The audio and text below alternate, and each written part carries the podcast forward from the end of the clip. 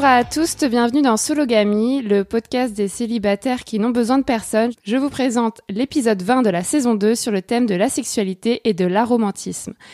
Je m'appelle Marie-Albert, j'ai 27 ans et j'habite dans un petit village des Yvelines. Je suis aventurière, journaliste et autrice féministe. Je me définis comme une femme cisgenre célibataire, pansexuelle, blanche, jeune, mince, athée et d'origine bourgeoise. Aujourd'hui, je reçois Aline Laurent-Maillard. Bonjour Aline. Bonjour. Comment te présentes-tu et te définis-tu si c'est le cas? Franchement, pas loin de la même façon que toi. Euh, J'appelle euh, du coup Aline Laurent-Maillard. Je suis euh, une personne, une femme non binaire pour être plus exact. J'ai 34 ans. J'ai un petit bébé de six mois maintenant.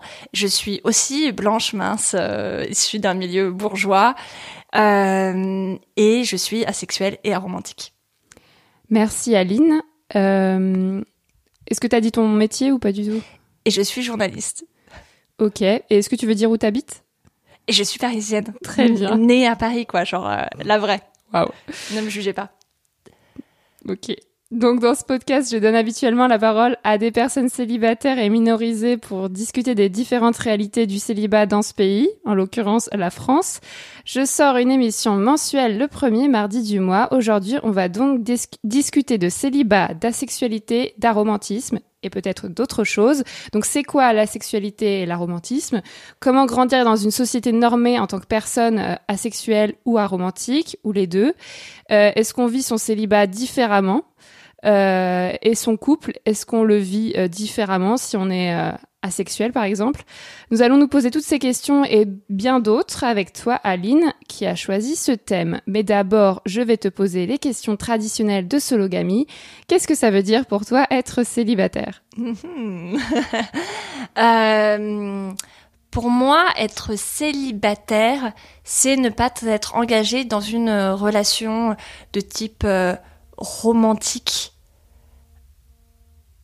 euh, de type romantique. Je suis en train de réfléchir parce que on peut être dans une relation romantique peut-être en étant célibataire. J'imagine. Enfin, pour moi, j'ai une vision. Euh, je, pense, et c'est un des grands sujets sur lesquels je travaille en, ce moment, c'est que on a une vision très normée du, couple. En fait, en règle générale, on pense qu'on doit être avoir des rapports sexuels, être amoureux, euh, idéalement à partir d'un certain moment vivre ensemble, hein, parce que un couple qui après cinq ans en couple vit toujours pas ensemble, les gens trouveraient ça hyper bizarre et pas vraiment un vrai couple. Et donc euh, et donc je me pose la question, voilà là tout de suite maintenant, est-ce que on peut être euh, avoir des sentiments romantiques avec quelqu'un euh, réciproque et ne pas être en couple ou être célibataire? Je, je pense que oui, il doit y avoir des gens en tout cas qui se considèrent comme ça, j'imagine. Donc t'as pas vraiment de définition d'être célibataire? Bah si, pour moi c'est euh, c'est par la négative comme euh, comme souvent, c'est ne pas être en couple euh, romantique. Mais du coup là tu me stimules et, et je pense qu'on peut aussi apporter une réponse par la positive qui serait en fait non j'en ai pas par la positive parce que si je te dis ça serait l'indépendance oui, mais non, en fait, tu peux être en couple et être indépendante aussi. C'est pas parce que je suis célibataire que je suis indépendante. Donc euh, honnêtement, euh, c'est juste être euh, pas rentrée dans. Je suis désolée, en fait, ta question, elle me, elle me fait partir dans tous les côtés parce que j'y avais même pas réfléchi avant. et et ça crée plein de petits trucs dans dans, dans, mon cerveau là parce que ça peut être à la fois être un, une identité comme ça peut être euh, une situation temporaire. Et pour moi être célibataire c'est pas du tout la même chose que pour quelqu'un qui le subit ou pour qui c'est euh, un entre deux relations. Et pour moi c'est vraiment euh, euh, j'irais pas dire si si je peux le dire. Pour moi c'est presque une identité quoi c'est euh, je suis célibataire, je l'ai je, je, je, l'ai choisi, euh, j'en suis fière, je construis ma vie autour de, de mon célibat, même si euh, c'est tout à fait possible qu'un jour je sois dans une sorte de relation qui ressemblerait à une relation de couple telle qu'on l'a définie dans notre société à l'heure actuelle, mais c'est pas mon objectif quoi. Donc d'un certain côté, c'est à la fois ma situation, mon parti, mon identité et et et aussi un état dans quel état je me sens à l'heure actuelle. Je me sens joyeuse, à l'aise et euh, célibataire. Très bien. Donc, depuis quand es-tu célibataire? Est-ce que tu as souvent été célibataire dans ta vie? Je suis désolée, c'était hyper brouillon ce début. En plus, ça fait super longtemps que j'ai pas écouté Sologamy parce que, et je vais dire quelque chose d'horrible, mais j'ai écouté les premiers épisodes et après je me suis dit, non, mais en fait, moi j'ai pas besoin d'un podcast sur le célibat parce que je me sens déjà tellement bien dans mon célibat. Euh, moi, je suis célibataire depuis pratiquement toujours, en fait. Euh, j'ai été en couple quelques fois. J'ai été en couple en tout quatre fois dans ma vie. La plus longue relation a dû durer deux mois, je crois. Euh, la plus courte a dû durer quelques semaines, en mode genre on se voit une à deux fois par semaine maximum. Donc c'était pas des relations, euh, c'était des relations qui étaient plus ou moins prenantes, mais bon, quatre relations de maximum deux mois en en presque 35 ans, je pense qu'on peut dire que je suis, que j'ai toujours été célibataire. Est-ce que tu relis bonheur et couple? Non. je te vois qui te marre, mais non, non, non, clairement, euh, clairement pas du tout. Et c'est d'ailleurs parce que j'ai vu dans mon autour de moi. Enfin, j'ai une grande majorité des amis hein, qui sont euh, qui sont en couple et qui sont heureux d'être en couple. Euh, mais je les ai connus aussi célibataires et généralement, et elles étaient aussi étaient aussi heureuses, quoi. Donc, euh, non, je crois pas. En revanche, je crois que la façon dont on voit le couple euh, comme une norme, comme quelque chose qui est nécessaire au bonheur dans notre société, c'est ce regard-là qui, pèse, en fait.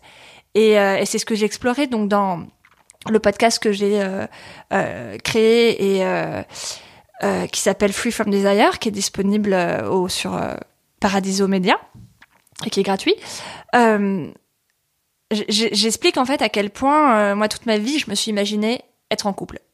Mais d'une façon complètement irrationnelle, parce qu'en même temps, euh, inconsciemment, je me suis aussi pratiquement toujours imaginé avoir des enfants seuls. Donc genre, mon cerveau savait que j'étais pas faite pour être en couple. Et je cherchais pas à être en couple. Et euh, je bloquais dès que j'avais des possibilités de rouler des pelles ou d'être en couple. Et je trouvais ça hyper cool d'être célibataire. Mais euh, je pensais quand même que je finirais en couple et euh, je suis une grande fan de comédies romantiques, comme on peut le voir par euh, derrière moi à l'instant, Marie, tu peux le voir, beaucoup de comédies romantiques en DVD sur mes étagères. et ce qui finalement a été compliqué pour moi, c'est quand j'ai commencé à sortir de l'adolescence, entrer dans l'âge adulte, et que euh, les gens ont commencé à se soucier du fait que je sois célibataire. Parce que bon, être célibataire au lycée, euh, je le vivais mal, parce que j'avais l'impression d'être en retard et de pas faire les mêmes choses que les autres. Mais ça allait, quoi. Et c'est vraiment quand les gens ont commencé à se mêler de mes affaires que ça commençait à être difficile. Et euh, mais des gens, je pense n'importe quel célibataire l'a probablement connu. Hein, ça allait de les gens avec qui je travaillais pendant une soirée d'hôtesse d'accueil qui me disait ah mais t'as pas rencontré la bonne personne. T'es célibataire mais t'as pas rencontré la bonne personne. Mais il faut que tu fasses plus d'efforts il faut que si. Il faut que tu arrêtes de croire au prince charmant enfin bref c'est pas aux, aux auditoristes de ce podcast que je vais euh, que je vais l'apprendre. Euh, et puis après il y a eu le côté vraiment euh, euh, logistique en fait. Je pense avant de avant de vraiment rentrer dans la communauté queer et d'avoir plus d'informations j'étais un peu j'avais un peu peur en fait de ce que je voyais dans ma vie, qui était que tous mes couples se mettaient en couple et partaient en vacances en amoureux. Et le week-end, quand je leur demandais de faire des trucs, ils me disaient ah bah non, on va voir notre la belle famille, on va voir si on va. Et en fait, il y avait toujours des trucs qui venaient du fait qu'ils étaient en couple. Et il y a eu un moment, euh, je dirais euh, ouais, vers 25, 28 ans, où j'ai un peu commencé à flipper en me disant genre waouh. Mais en fait, juste euh, ma vie maintenant, je vais grave me faire chier parce que tout le monde est en couple et je vais de fait être exclue en fait. Euh, et, euh, et ça, ça a été un petit coup aussi où je me suis dit, il faut à tout prix que tu te mettes en couple. Genre là, il faut que tu te mettes en couple parce que sinon, euh, euh sinon en fait, tu vas être paumé et ça va être, ta vie sociale va être difficile. Et en plus, il y avait l'idée, euh, je pense, qui peut être un peu effrayante quand on a, notamment quand on est asexuel et aromantique, c'est que si tu rattrapes pas le train, enfin, si tu rates le train, ça sera trop tard. Et du coup, je me disais, en fait, là, j'ai jamais été en couple. Et si je me mets pas en couple, plus le temps va passer, plus ça va être difficile de mettre en couple. Parce que les gens, de toute façon, les gens me disaient, non, mais toi, tu peux pas vivre avec quelqu'un, mais t'as toujours été célibataire. Genre, tu sais pas ce que c'est que de vivre avec quelqu'un. Donc, il y avait d'un côté ça, la peur que moi, j'y arrive plus. Et de l'autre côté, la peur que les autres se disent, ah, non, mais red flag, quoi, cette personne est chelou, elle a jamais été en couple. En fait, elle veut pas être en couple et que du coup d'être trop célibataire m'empêche après d'être en couple et donc euh, d'aller au week-end entre potes, etc., euh, etc. Et c'est ça qui a créé pour moi, en tout cas, une frustration et le fait d'enchaîner des dates qui ne me rendaient pas heureuse. Et c'était pourri. Ok. bah écoute, je comprends. D'ailleurs, dans les derniers épisodes avec Camille, on a exploré euh, les amitiés. Qu'est-ce qu'on fait quand on est euh, célibataire et que nos amis justement sont tous en couple? Euh, donc comment tu évolues ta santé mentale aujourd'hui? Moi, je vais très très bien. Franchement, je j'ai rarement été aussi bien dans ma vie. Je pense que le fait d'avoir un enfant, ça a pas mal, euh, pas mal joué aussi. Euh, en fait, d'une certaine, d'un certain côté, j'ai mis longtemps à accepter que ma vie, en fait, elle, j'étais plus heureuse quand j'étais célibataire, parce que j'ai mis longtemps à comprendre ce que c'était, d'une part, que la sexualité et l'aromantisme, comprendre que ça me concernait, euh, comprendre qu'il y avait plein de personnes qui étaient célibataires et qui étaient heureuses, euh, et ensuite donner aussi une en fait, moi, j'avais l'impression pendant longtemps que j'étais un peu euh, dans l'attente, comme plein de personnes évidemment hein, qui sont célibataires, mais je me disais voilà, j'attends de trouver la bonne personne pour avoir un enfant, pour avoir si, même si dans ma tête, depuis que je suis gamine, je dis euh, si à 30 ans j'ai pas d'enfant, je ferai un enfant toute seule. Genre vraiment, je dis ça depuis que je suis adolescente, donc je savais très bien, moi, il y avait aucun doute dans ma tête que j'aurais un enfant, quoi. C'était, c'était même pas, c'était même pas une question mais euh, d'attendre de me dire euh, j'attends quand même de trouver la bonne personne. En fait, t'es toujours dans dans cette attente. Et euh, et le moment où voilà le, fait d'avoir accepté, compris, etc. mon asexualité, mon aromantisme, d'avoir plus fréquenté les milieux queer, d'avoir vu la grande diversité des modèles de vie qu'il pouvait y avoir et des modèles familiaux, et puis aussi de m'être fait des amis qui me ressemblaient plus, enfin pas nécessairement qui me ressemblaient plus, mais dont le style de vie correspondait plus à mon style de vie. Et pas forcément, par là, je dis pas que j'ai euh, que des amis qui sont euh, célibataires avec des enfants, c'est pas du tout ça, mais en tout cas qui, euh, qui je savais allait me laisser, avec qui je pouvais faire des plans sur le futur. Et, et ça, c'est hyper important. Par exemple, une des marraines de, de, de mon enfant Joe, Ariel, salut Ariel, que tu connais aussi Marie, elle est, elle est en couple et elle veut pas d'enfant et ben en fait ça match euh, hyper bien parce que du coup on fait plein de plans euh, ensemble sur ce qu'on fera. Elle me dit ah quand Joe il sera plus grand, je l'amènerai faire ci, je l'amènerai faire ça. Et, euh, et en fait d'avoir pu commencer vraiment à passer à l'étape suivante de ma vie, celui que j'attendais quoi, de, de monter ma famille, de pouvoir la visualiser, tu vois, de pouvoir me dire bah, je vais aller en vacances avec un tel, avec une telle, je vais faire ci, je vais faire ça. Ça m'a vachement apaisé en fait parce que tout d'un coup j'avais exactement la vie que moi j'avais envie d'avoir et que je me créais comme moi je, je la voulais. On va voir après ce qu'elle devient réellement, mais en tout cas, voilà, de me dire, bah en fait c'est possible. J'ai posé les bases, il y a des bases et euh, il y a des gens pour m'entourer et pour l'instant en tout cas tout se passe très bien. Cool. Est-ce que ton célibat pèse sur ta situation financière ou pas? Euh, J'étais tellement en colère plus jeune, genre dans la vingtaine. Même j'étais en colère pour à peu près tout. Et je pense que beaucoup de ma colère été liée à ma non-binarité, mon asexualité et mon aromantisme. Euh, et un des trucs qui me rendait vraiment folle, c'était toutes les difficultés que j'avais dans la vie parce que j'étais célibataire. Euh, j'étais en colère parce que j'étais célibataire déjà d'un parce que je trouvais je me disais que ma vie était moins bien que la vie des autres euh, parce que je me sentais seule parce que j'étais célibataire parce que j'arrivais pas à être en couple et pourquoi moi j'arrive pas à être en couple? Et parce que bah ouais parce que je voyais euh, mes potes qui euh, payaient moins cher pour aller en vacances, qui euh, payaient moins, qui avaient des appartements plus grands, et très clairement c'était une source de colère. Maintenant, je trouve qu'en règle générale, le temps fait généralement son travail. Et j'ai passé, je sais pas, 15 ans de ma vie à être en colère. Et puis, je sais pas, progressivement, la situation du monde n'a pas changé. Mon envie de le changer non plus. Mais, je sais pas, la colère a un peu disparu. Enfin, même carrément disparu euh, voilà, ou limite de du je m'en foutisme quoi. Genre j'apprends qu'il y a une guerre, je suis là genre eh, dommage pour eux. c'est un peu horrible à dire, mais genre euh, euh, voilà pour moi la colère elle, elle, a vraiment disparu et je fais des trucs, mais genre vraiment je réagis pas, je réagis plus aux, news. Et, et, pour cette question de la thune, bah j'ai en fait, mais j'ai fait, je suis allée voir des psys hein, parce que moi j'avais vraiment un sentiment de déclassement à la fois dans mes choix euh, bah, professionnel et notamment mon choix d'être journaliste et qui plus est d'être journaliste spécialiste sur les sujets LGBT qui quand je me suis lancée c'était vraiment euh, pas euh, pas le chemin lucratif lucratif ça l'est toujours pas maintenant mais en tout cas il y a un peu plus d'opportunités et, euh, du coup je suis allée voir une psy hein. je suis allée voir genre comment est-ce que j'accepte mon déclassement, euh, mon déclassement social? Cela étant dit, euh, je suis aussi consciente que euh, oui, je gagne peu d'argent comparé à d'autres personnes, mais j'ai pas, j'ai pas mal de gens en fait qui m'aident.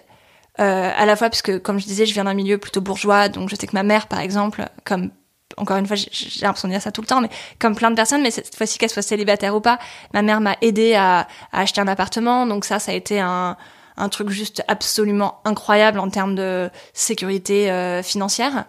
Euh, et puis, euh, je dirais que moi, j'ai pas mal d'amis en fait qui m'aident. Euh, enfin, je sais pas, c'est des trucs tout cons, mais par exemple pour pour mon bébé, bah j'ai reçu plein de trucs, plein de potes qui m'ont prêté, qui m'ont mon cousin qui m'a filé une poussette. Euh, et je dis pas que, que, les gens les offriraient pas euh, à d'autres potes ou les prêteraient pas à d'autres potes, mais je pense qu'en étant célibataire, je, je deviens un peu euh, prioritaire. Ou alors en vacances, on va plutôt diviser par tête plutôt que que par chambre. Ou je sais qu'autour de moi, il y a quand même pas mal de personnes qui qui font gaffe à tout ça. Et puis et puis l'autre truc assez dingue, c'est les aides de la CAF aussi. Quand t'es parent célibataire, quand même, ça ça enlève un, un gros poids. Alors ça fonctionne bien maintenant. Je pense que quand l'enfant sera plus grand, euh, ça va être euh, plus si le ratio aide dépense de l'enfant va un peu changer quoi. Mais là pour l'instant, euh, pour l'instant ça va. Comment tu vis ta sexualité en célibataire? T'en parles beaucoup dans ton podcast Free from Desire, mais est-ce que tu peux rapidement donner une idée? Ouais. en fait, il y a il y a plein de personnes qui sont asexuelles et qui ont une grosse libido. Euh, c'est pas mon cas. Euh, même si j'ai appris à me masturber, justement dans l'espoir, quand j'étais en couple, euh, d'apprendre à satisfaire ma partenaire et que du coup on puisse avoir une vie sexuelle et donc on puisse être en couple. Euh, spoiler, on n'a pas besoin d'avoir une vie sexuelle épanouie pour être en couple et, et Euh, mais euh, voilà, du coup j'ai un peu appris à me masturber. Donc maintenant j'ai l'impression de d'avoir déclenché un petit peu un truc. De fait, en fait, euh, je fais pratiquement, euh, pratiquement rien. Euh, mais voilà, de temps en temps, je me frotte sur mon matelas, quoi. C'est à peu près l'étendue de ma sexualité. Mais en fait, surtout, ce qui est, ce qui est, ce qui est, ce qui est ouf de, de, d'avoir pris le temps de me découvrir, d'avoir fait euh, euh ça à un moment, un peu cette découverte de la masturbation, à un moment où j'étais prête, parce que je l'ai fait assez tardivement, j'avais pratiquement 30 ans quand je l'ai fait, c'est que bah, je réalise que j'ai pas besoin de me forcer, que euh, je suis très bien en fait sans rien faire, que si j'ai envie vraiment je vais faire quelque chose, il n'y a pas de problème. Et, euh, et ça, c'est un soulagement. Est-ce que tu es sensible au regard d'autrui vis-à-vis de ton célibat? Pas du tout. Mais alors, mais balèque, mais rien à faire. Vraiment rien à faire. À la limite, je suis plutôt offensée si les gens pensent que je suis en couple, quoi. Genre vraiment, notamment que je me balade avec ma poussette, tu vois, si je suis avec quelqu'un, euh, notamment masculin, quoi, de genre masculin à côté de moi, et je me dis genre, oh, les gens ils doivent penser qu'on est en couple. Ah, Quelle horreur. Trop drôle. Mais c'est même pas que c'est horrible, c'est que c'est tellement loin de qui je suis. Genre vraiment, pour moi, je comprends même pas les gens qui sont en couple. Je sais que c'est pas ton cas parce que toi t'as été en couple et tout, mais genre vraiment, moi j'ai tellement peu été en couple que déjà d'un, ça me semble être euh, des vagues souvenirs lointains. Et je suis là, genre vraiment, c'était moi. Euh, mais en plus, moi, il y a plein de trucs où je dis, mais les gens me racontent leur vie en couple et je suis là genre ah, mais oui bien sûr vous êtes deux enfin genre évidemment par exemple c'est juste une anecdote mais euh, je parlais avec une copine de la fameuse deuxième nuit à la maternité la première nuit le bébé il est capoute donc il vient quand même de sortir de son petit euh, de son petit ventre là il était trop bien dans notre ventre bien chaud et tout donc il sort il est capoute la deuxième nuit en revanche là il est surex et nous les parents on est capoute et, euh, et, donc voilà, moi j'ai fait comme tous les parents, euh, j'ai fait euh, des rondes dans la maternité pour l'apaiser en espérant trouver la façon, tu vois, de, de calmer le bébé qui n'arrêtait pas de pleurer. Donc voilà, j'ai fait, des, j'ai marché, j'ai marché toute la nuit. Et à un moment, une pote me disait que elle, c'était son mec qui avait fait ça. Et genre, ça m'avait pas traversé l'esprit qu'on pouvait être deux pour faire s'occuper du bébé. Et genre, il y a vraiment eu un moment, j'étais là genre quoi? Mais vous étiez deux? Mais vous avez eu besoin d'être deux pour vous occuper du bébé? Pas dans le sens où genre c'est trop nul d'être deux pour s'occuper d'un bébé. Hein. C'est hyper dur de s'occuper d'un bébé. Donc genre il faut le plus de parents possible. Mais ça m'avait juste pas traversé l'esprit qu'on puisse être deux pour faire des bébés, enfin pour s'occuper d'un bébé. Genre juste, ça c'était là genre mais trop bizarre votre organisation quoi. Alors, on passe au thème du jour, euh, célibat, asexualité, aromantisme. Déjà, est-ce que tu peux dire pourquoi tu as choisi ce thème et est-ce que tu peux définir rapidement asexualité et aromantisme? Ouais. Alors, asexualité, c'est le fait de ressentir peu ou pas d'attraction sexuelle pour autrui. Donc, on parle pas parle pas d'envie de ken ou euh, euh, de réaction, tu vois, genre genre une bite en érection ou quoi que ce soit. Hein. Euh, on parle vraiment de juste, on ressent pas l'envie d'avoir des rapports sexuels avec autrui. On peut ressentir plein d'autres attractions, mais pas l'attraction sexuelle. Par exemple, l'attraction d'envie d'avoir un faire câlin, genre des vrais câlins, juste genre un hug ou de toucher quelqu'un. Euh, ou par exemple l'attraction romantique. Et donc là, on arrive à l'aromantisme, qui est le fait de ne pas ressentir ou peu ressentir d'attraction romantique. Euh, et si donc tu m'avais proposé de parler de plusieurs sujets autour du célibat et moi je t'ai dit que je voulais parler de ça parce que euh, parce qu'on en parle quand même toujours assez peu même si euh, je suis super contente de voir que les choses euh, bougent bougent pas mal en ce moment. Et je sais notamment qu'il va y avoir un, un, reportage dans lequel je suis qui va être dans un gros magazine papier et donc ça c'est hyper bien parce que jusqu'à présent on était toujours quand il y avait des papiers euh, sur le web et on n'arrivait jamais dans les magazines en kiosque. Donc je suis euh, hyper contente. Ça va être deux fois cette année que je serai euh, que je parlerai d'asexualité dans des magazines papier. Donc super. mais voilà, ça, ça, reste le tout début et surtout à chaque fois, voilà, on en parle assez rapidement. sans rentrer vraiment dans les détails et on parle jamais pratiquement d'aromantisme. Et quand on parle à sexualité, c'est très souvent pour se demander comment on est asexuel en couple. Et vraiment, déjà, le fait d'allier les deux, asexualité et aromantisme, ce qui est quand même euh, les statistiques, en tout cas, les études qui ont été faites au sein de la communauté asexuelle. Donc il y a forcément un biais, euh, mais il y a beaucoup de personnes qui sont les deux à la fois. Et euh, qu'est-ce que je disais? Donc oui, on en parle peu du mix asexualité aromantisme et on parle peu du tabou que c'est euh, d'être célibataire pour la vie euh, quand c'est quand c'est des quand les gens ont, choisi ça quoi. Et voilà. Donc on, l'a déjà dit tu as créé un podcast euh, indispensable à ce sujet qui s'appelle Free from Desire, Comment la sexualité m'a libérée, qui est produit par Paradiso Media et qui a été diffusé en 2021, que vous pouvez écouter sur toutes les plateformes habituelles. Donc c'est huit, huit épisodes d'une vingtaine de minutes chacun sur différents thèmes qui retracent en gros euh, ta vie, enfin ton, ouais, ta vie sous l'angle de la sexualité. Euh, moi, la question que je me pose, c'est comment ce projet est né dans ta tête et comment t'as fait pour le concrétiser? Enfin, comment ça s'est passé en fait? Bah exactement, en fait, euh, le même, euh, la même raison qui m'ont poussé à te proposer ce thème pour cet épisode, parce que euh, bah, a, y a, enfin, jusque récemment, il y avait vraiment rien comme contenu sur la sexualité, ou alors c'était des contenus qui étaient souvent tout pétés. on en a un peu parlé avant de commencer le podcast, hein, mais c'est genre des, des émissions à la euh, c'est ma vie, euh, non, je sais plus comment elle s'appelle, à l'émission à la télé avec des psys qui te disent euh, oh là là, oh là là, ils doivent être malheureux, ou alors des, des, des, articles où les informations sont littéralement fausses, genre les gens ils mettent asexué au lieu de asexuel, ce qui n'est rien à voir, asexué c'est que tu n'as pas de sexe, tous les êtres vivants tous les êtres humains, excuse-moi, ont des sexes. Donc il n'y a pas d'être humain qui est asexué. Juste ça n'existe pas. Euh, et voilà. Et donc du coup, il y avait très peu d'informations. Moi, j'avais vachement galéré, et c'est ce que j'explique dans le podcast, à, à d'abord d'un savoir que la sexualité existait parce que je l'ai découvert, je devais avoir 25 ans. Euh, ensuite, à l'accepter parce qu'il s'est passé de très nombreuses années où je tournais autour du pot et je savais, je me doutais que je l'étais. Enfin, au fond de moi, je le savais, mais j'étais pas prête à assumer parce que déjà d'un, il y avait un manque d'informations. Je suis pas trop le genre de personne à aller sur des forums donc euh, du coup, j'étais pas trop allée dans ce genre de communauté. Euh, et donc j'avais pas trop lu ces informations-là. Peut-être que j'étais pas prête aussi, tout simplement pour euh, pour avoir ces informations-là. parce qu'en fait, foncièrement, je manquais tellement de modèles de personnes qui étaient asexuelles et heureuses. Et en fait, j'avais, j'étais foncièrement, j'étais terrorisée que si j'étais asexuelle, plus personne ne voudrait être en couple avec moi.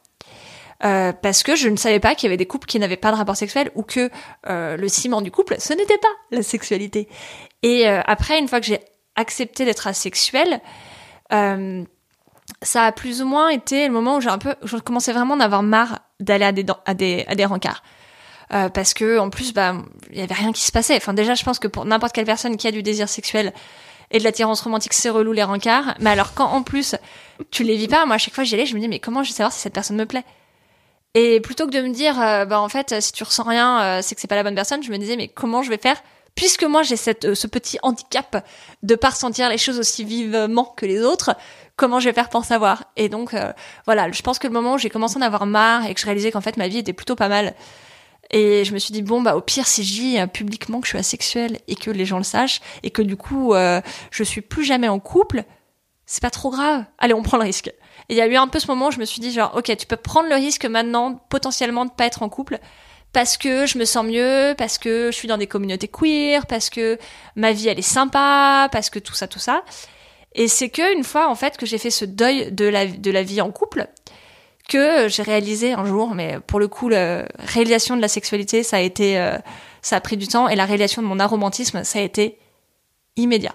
Au fond, ça n'a pas vraiment changé ma vie de réaliser que j'étais aromantique parce que euh, j'avais déjà en fait euh, adapté ma vie à à mon aromantisme en fait. Donc ça a rien changé à part que euh, d'un, je peux en parler maintenant parce que genre j'ai un mot pour pour le dire et et je peux un peu plus faire de voilà mon travail de journaliste sur euh, ce sujet euh, et euh, et d'autre part il y a quand même un soulagement en fait de savoir que je suis pas la seule en fait à juste pas réussir à pas réussir à je mets plein de guillemets à toutes les expressions que j'utilise là, mais tomber amoureuse, puisque c'est un gros sujet que j'aborde dans le podcast, mais en fait, on, ne, on tombe très rarement amoureuse, on décide d'être amoureuse dans la très très grande majorité des cas.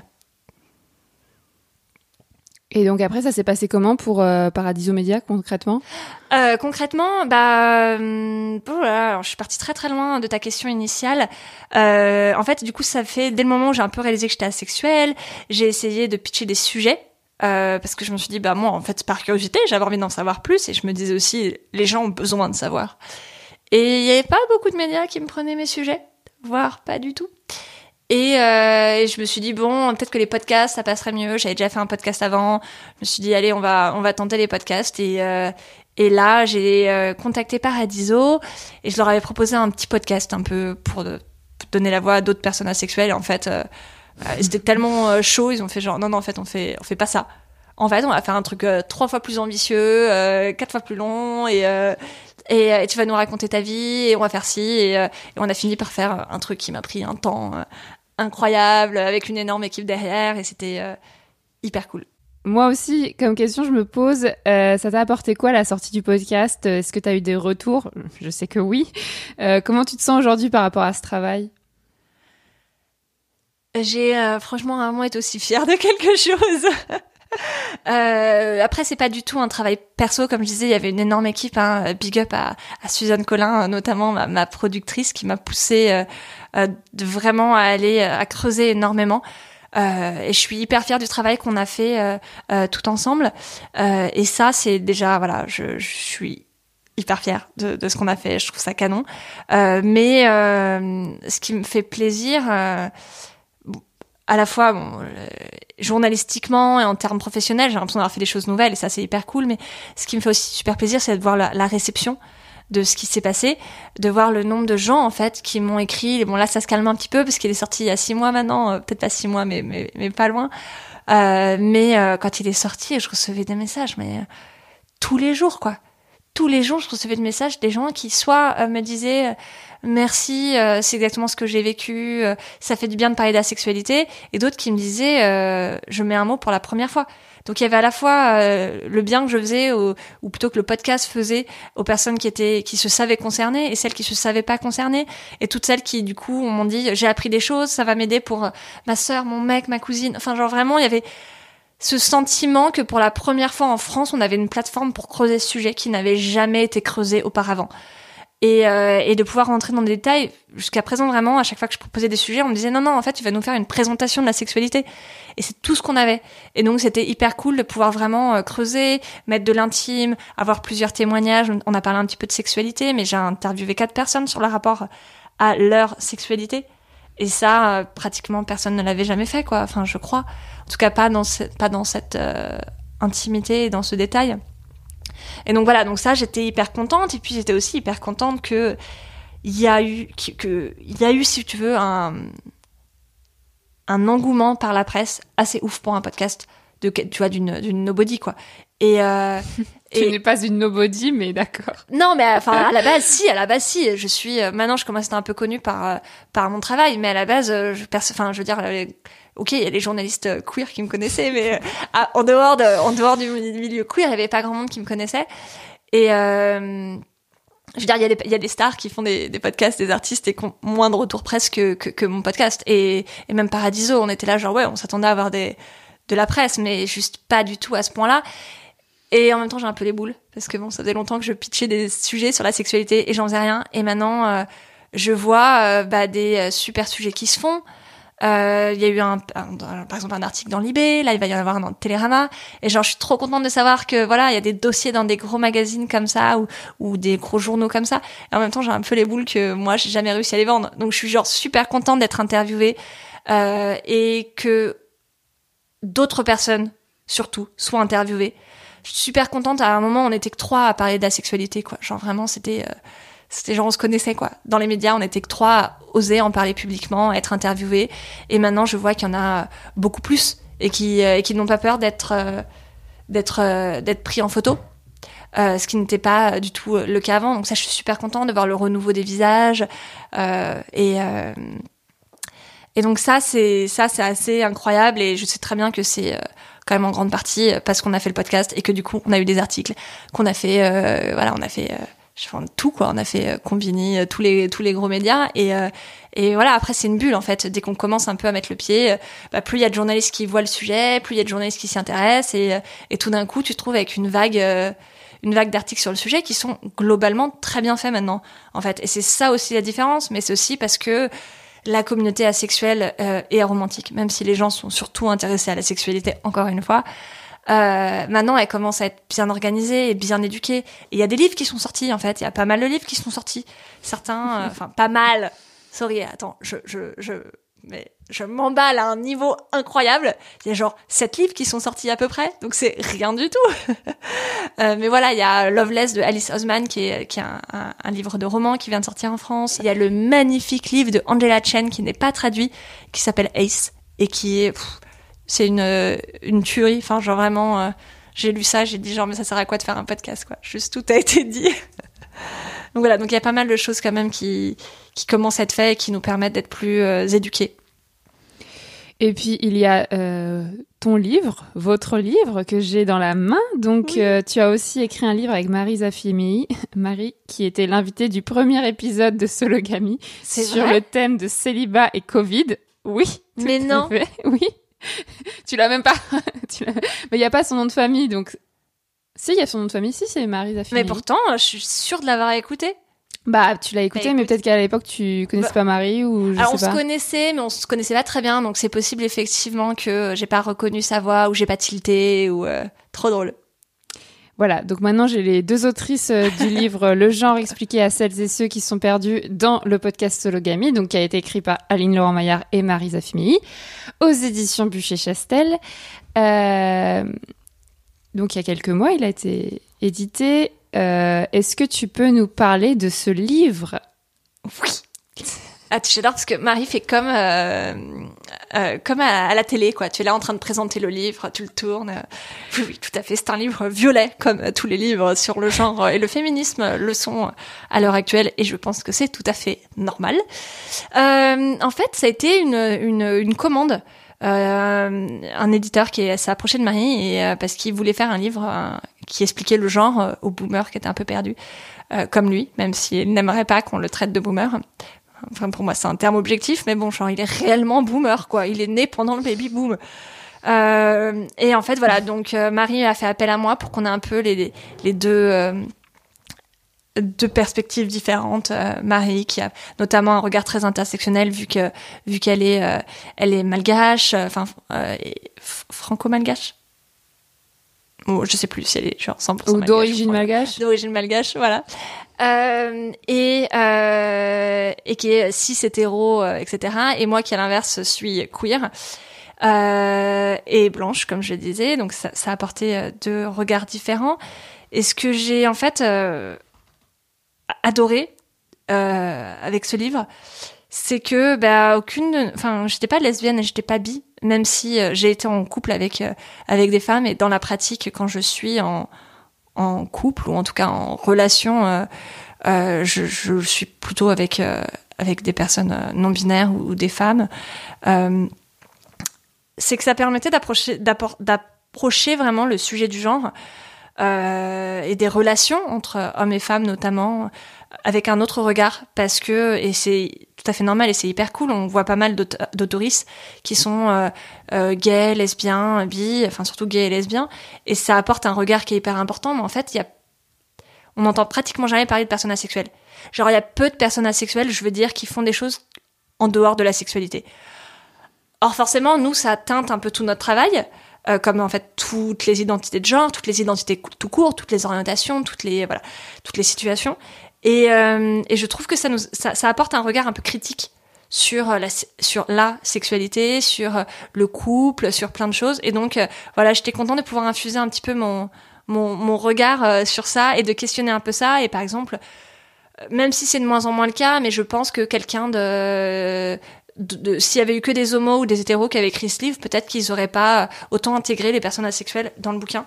Et nous, on a toujours fait attention euh, à jamais dire juste euh, l'hétéro et l'homosexualité, mais à toujours dire euh, quand il fallait tout citer l'hétéro, la l'homosexualité et et, et, la, et, la, sexualité quoi. Et je pense que c'est hyper important en fait au-delà de faire des choses sur la sexualité, d'intégrer la sexualité comme une des orientations sexuelles ou, ou romantiques dans le dans le quotidien quoi. Juste que ça devienne en fait une sorte de une sorte de normalité parce que c'en est une en fait c'est c'est pas du tout anecdotique en fait. Et, euh, et de plus en plus, on commence à se demander s'il n'y aurait pas autant de personnes asexuelles et aromantiques que de personnes euh, homosexuelles ou homoromantiques ou biromantiques. Euh, les chiffres en fait sont juste dingues et, n'arrêtent pas d'évoluer parce qu'une fois que tu découvert que c'était possible, t'es beaucoup plus amené en fait à même, t'es beaucoup plus à même de te dire ah ouais en fait peut-être que je suis pas hétéro parce qu'il y a énormément de personnes euh, asexuels et aromantiques qui pensent être hétéros euh, ou homo parce qu'ils juste ça leur a pas traversé l'esprit que c'était une possibilité de ne pas ressentir de désir sexuel ou ou d'attraction romantique. Et donc du coup, tout d'un coup, euh, euh voilà, on voit que il y a de plus en plus de personnes qui se réveillent là maintenant et que les chiffres qu'on avait, qui étaient globalement de 1% de la population, en fait, sont potentiellement complètement très très en deçà de de la réalité. Donc je redis le titre du livre vu que je suis à la télé, le genre, le genre expliqué à, celles et ceux qui sont perdus, aux éditions Bûcher Chastel. Euh, comme on est dans le podcast Sologamy, je veux te demander, est-ce que ça change quelque chose euh, pour toi d'être célibataire ou en couple en tant que personne asexuelle et aromantique? Mais en fait, euh, tu l'as déjà répondu, pour toi c'est plutôt le célibat qui te convient, quoi. Euh, oui, euh, et je pense que c'est effectivement, en, règle générale, je pense que les personnes qui sont à la fois asexuelles et aromantiques sont plutôt à l'aise dans le célibat. Parce que bon, et en fait, on peut aussi se demander c'est quoi être en couple si on n'a pas de sentiments romantiques? Est-ce que est-ce que c'est du coup être en couple tel qu'on le définit à l'heure actuelle? Euh, Après, avant de réaliser que j'étais aromantique, où je pensais, je me disais non mais ça va arriver. Bon là, t'as as passé la trentaine, mais un jour ça va arriver, t'auras un crush quoi. Genre vraiment un jour t'auras un crush. Euh, et euh, je pense qu'à ce moment-là, effectivement, j'étais plus dans une approche de comment euh, être asexuel et être en couple. Ou avoir des relations euh, qui ne se limitent pas à une, amitié platonique. Enfin, c'est toujours difficile de parler de tous ces sujets parce que pour moi, il y a les cadres qu'on a, les mots qu'on a sont vachement limitatifs et je parle pas mal dans le podcast d'une relation que j'ai eue avec avec un ami queer euh, on était un peu des friends with benefits, mais les benefits c'était pas vraiment vraiment du cul, mais c'était pas non plus une amitié comme je pouvais en avoir avec d'autres. Tu vois, pour moi c'était un autre type d'amitié euh, dans laquelle on pouvait passer du temps euh, nu à se faire des câlins et parfois à s'engager dans des actes qui étaient sexuels. Mais en plus de ça, je veux dire, c'est quoi la définition des actes sexuels? Moi, je trouve que embrasser quelqu'un, genre euh, rouler des pelles si on veut entre guillemets tu vois moi c'est quelqu'un sur la bouche quoi euh, pas juste un smack. Pour moi c'est quelque chose de sexuel. Enfin moi je vois deux gens qui se roulent les pelles euh, à une terrasse de restaurant je suis hyper gênée. Pour moi j'ai l'impression de voir des gens qui ont des rapports sexuels à table tu vois. Donc il y, a voilà enfin tu vois genre c'est hyper difficile de dire bah c'est quoi le sexe c'est quoi l'amitié c'est quoi le couple. Et on voit pas mal dans les relations notamment chez les personnes asexuelles et aromantiques, mais pas que. Et je pense que euh, ça a déjà dû euh, venir dans Sologamy, même si j'ai pas écouté tous les podcasts, je suis sûre que vous en avez parlé, euh, des, des relations amicales plus plus plus entre guillemets, tu vois, où il y, a des amis qui se marient, qui emménagent ensemble, qui vivent ensemble. Bon, moi personnellement, c'est pas mon délire. je me dis pas, hein, peut-être que peut-être qu'un jour je rencontrerai une personne avec qui j'aurais envie de vivre. mais moi, je suis très bien dans mon appartement en revanche, j'aime bien l'idée de vivre plus en communauté. Je suis pas, euh, je, suis pas un ours quoi. Je, je peux passer des journées euh, seule, mais au bout d'un moment, j'ai besoin de euh, de, de, liens sociaux. Et donc là, je sais qu'un de mes plans en ce moment, on va voir si s'il aboutit, c'est d'acheter une maison avec avec ma sœur et son mec et euh, qu'on se diviserait en deux, comme ça on partagerait, euh, bah en gros le jardin et la buanderie quoi. J'exagère un petit peu, mais c'est vraiment euh, l'idée, c'est qu'on ait chacun notre espace personnel, mais qu'en même temps, bah, nos enfants puissent puissent puissent jouer ensemble et qu'on puisse s'entraider. Et il y a aussi vachement de ça, parce que je pense qu'on n'est pas du tout fait pour vivre seul et que maintenant qu'on vit en ville, bah forcément on vit de façon plus plus éloignée et qu'on a un peu perdu le côté entraide villageois. Et, euh, et ça, c'est pas non plus quelque chose qui me, qui me bat. Ouais, ouais, on a fait un épisode sur l'habitat justement avec Charlène l'année dernière. Et c'est trop intéressant de parler de ça. On, a, on est beaucoup de célibataires à vouloir vivre comme ça en communauté. Et il faut construire cette communauté, c'est un sacré défi. Mais ouais, je me demande si je l'avais pas écouté cet épisode.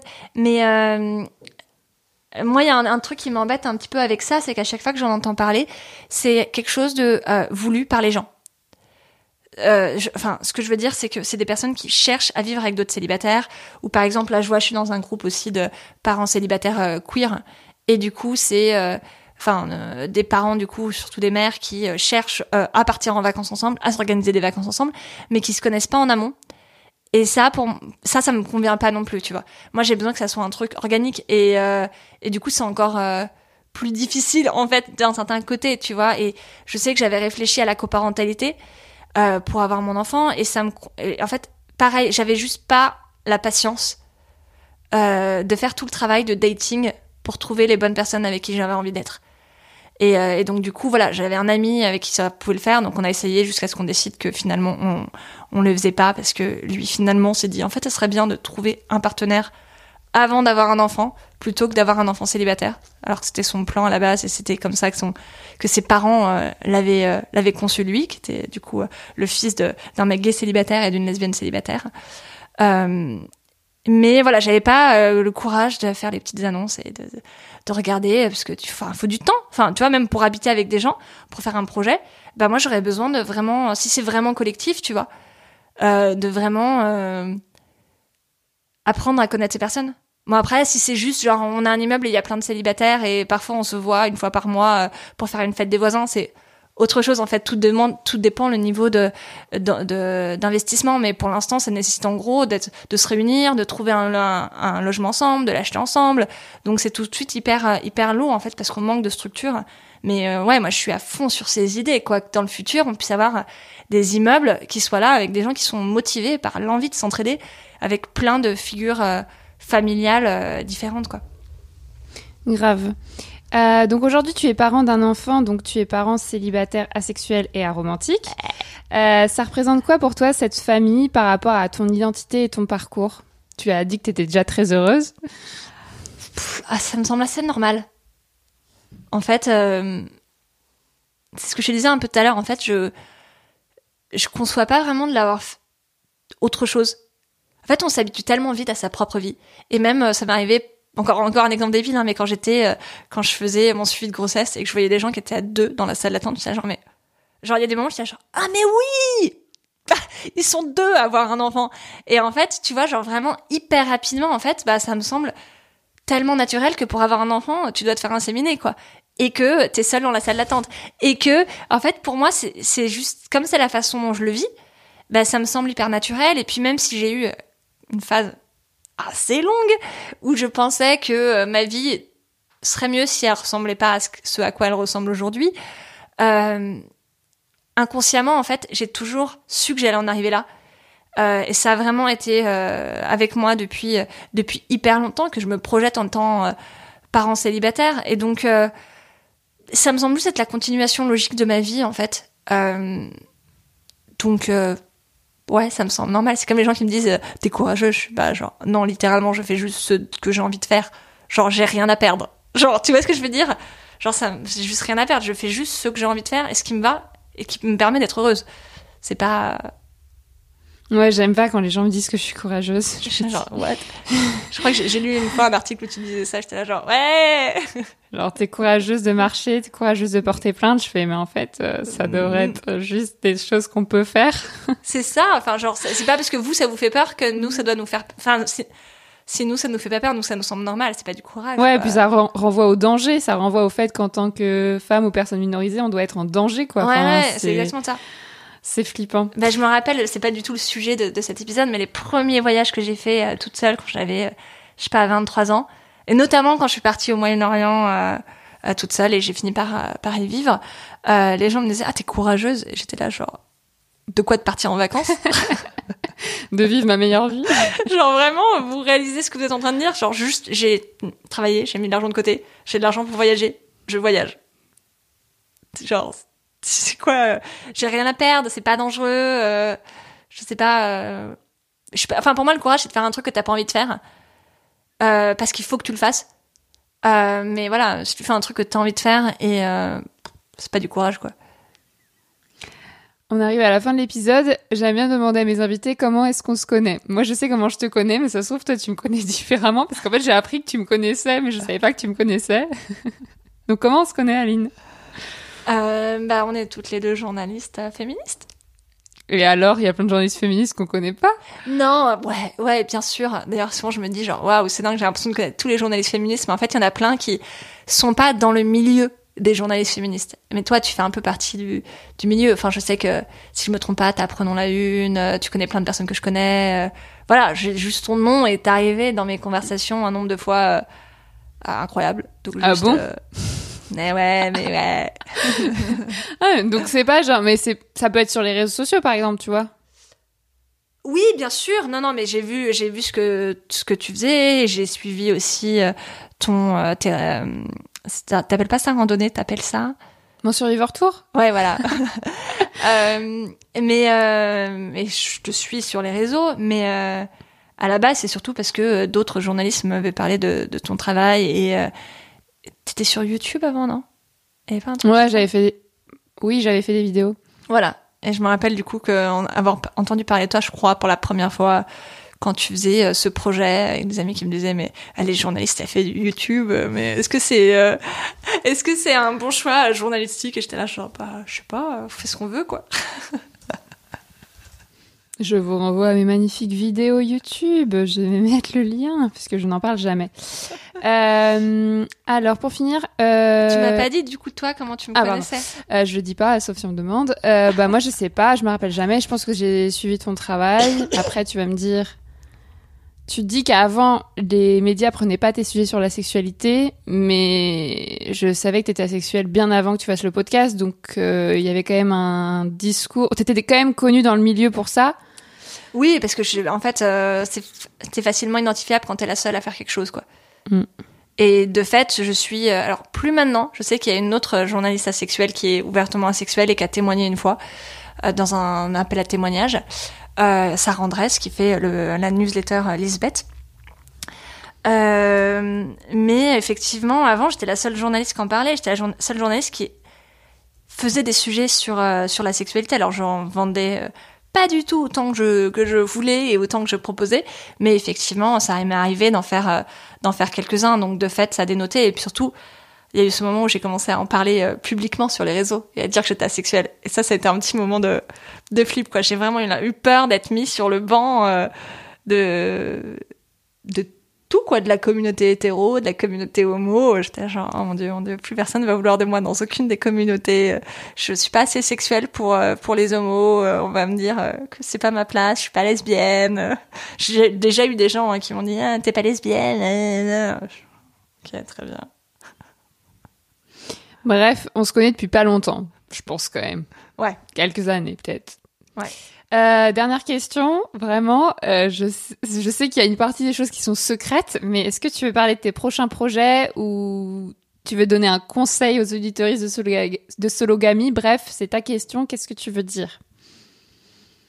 Ha Ha ha euh, Non, j'ai des projets hyper, hyper cool. Je sais pas à quel point je peux en parler. Donc juste, j'ai des projets cool où je vais parler pas mal, un peu de tout tous les sujets que j'ai abordés là, mais en plus poussé. Je parlais aussi de masculinité dans les, dans les. Euh... j'ai des projets jusqu'à 2023, donc euh...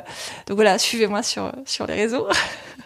oui, on mettra tes, et euh... tes liens. Et sinon, un conseil. Euh, je dirais toujours, mais de toute façon, c'est ce que les gens font déjà en, en écoutant Sologamy, en fait, c'est de de pas avoir peur de se créer leur, euh, de se renseigner et, euh, et de voir qu'il y a plein de modèles différents de bonheur et de créer leur propre modèle. Et euh, moi, j'ai mon modèle euh, de euh, bah, parent non binaire asexuel aromantique qui est entouré d'amis et, euh, et qui est très proche de sa famille et, euh, et c'est une certaine façon de, de vivre euh, ma situation. Mais il y en a tu vois par par don, par don de sperme etc mais il y aurait plein d'autres façons en fait de d'être asexuel. Plein d'autres façons d'être aromantique. Plein d'autres façons d'être parent célibataire. Plein d'autres façons d'être plein de choses. Et, et, moi ce que je vois en faisant mon travail sur notamment sur la sexualité et l'aromantisme et le couple c'est que il y a tellement de choses à imaginer. Il y a, c'est ce que tu disais, hein, l'amitié, les colocs, euh, avoir des enfants, pas avoir d'enfants, être des parrains et des marraines hyper investis. Euh.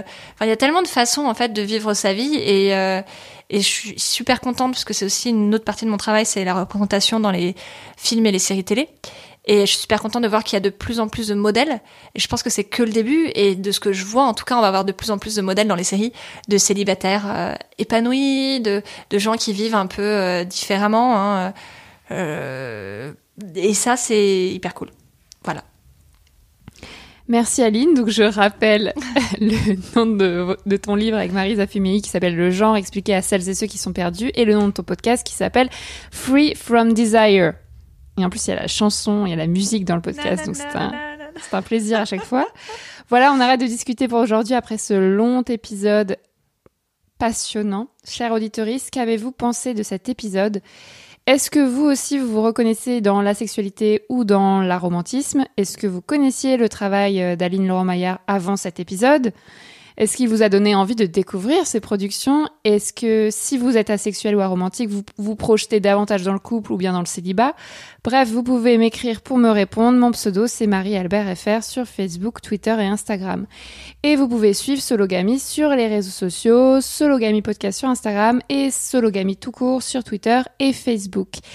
Si vous avez aimé ce 20e épisode et que vous voulez soutenir Sologamy, je vous invite à lui mettre le maximum d'étoiles et à le commenter sur votre application habituelle. C'est euh, désormais possible sur Spotify par exemple.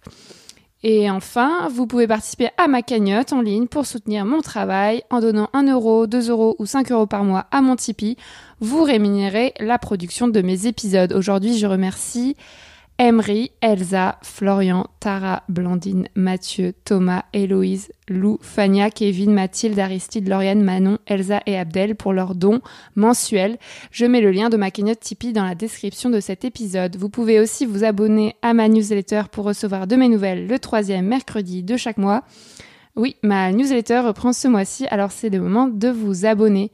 Je mets le lien d'inscription dans les notes du podcast. C'est gratuit et n'oubliez pas d'écouter mon autre podcast Marie sans filtre dans lequel je raconte des expériences intimes pour déconstruire le patriarcat. Merci à tous et au mois prochain pour un nouvel épisode avec un ou une invitée différente différente. Euh, Aline, au revoir. Au revoir. falling from the sky.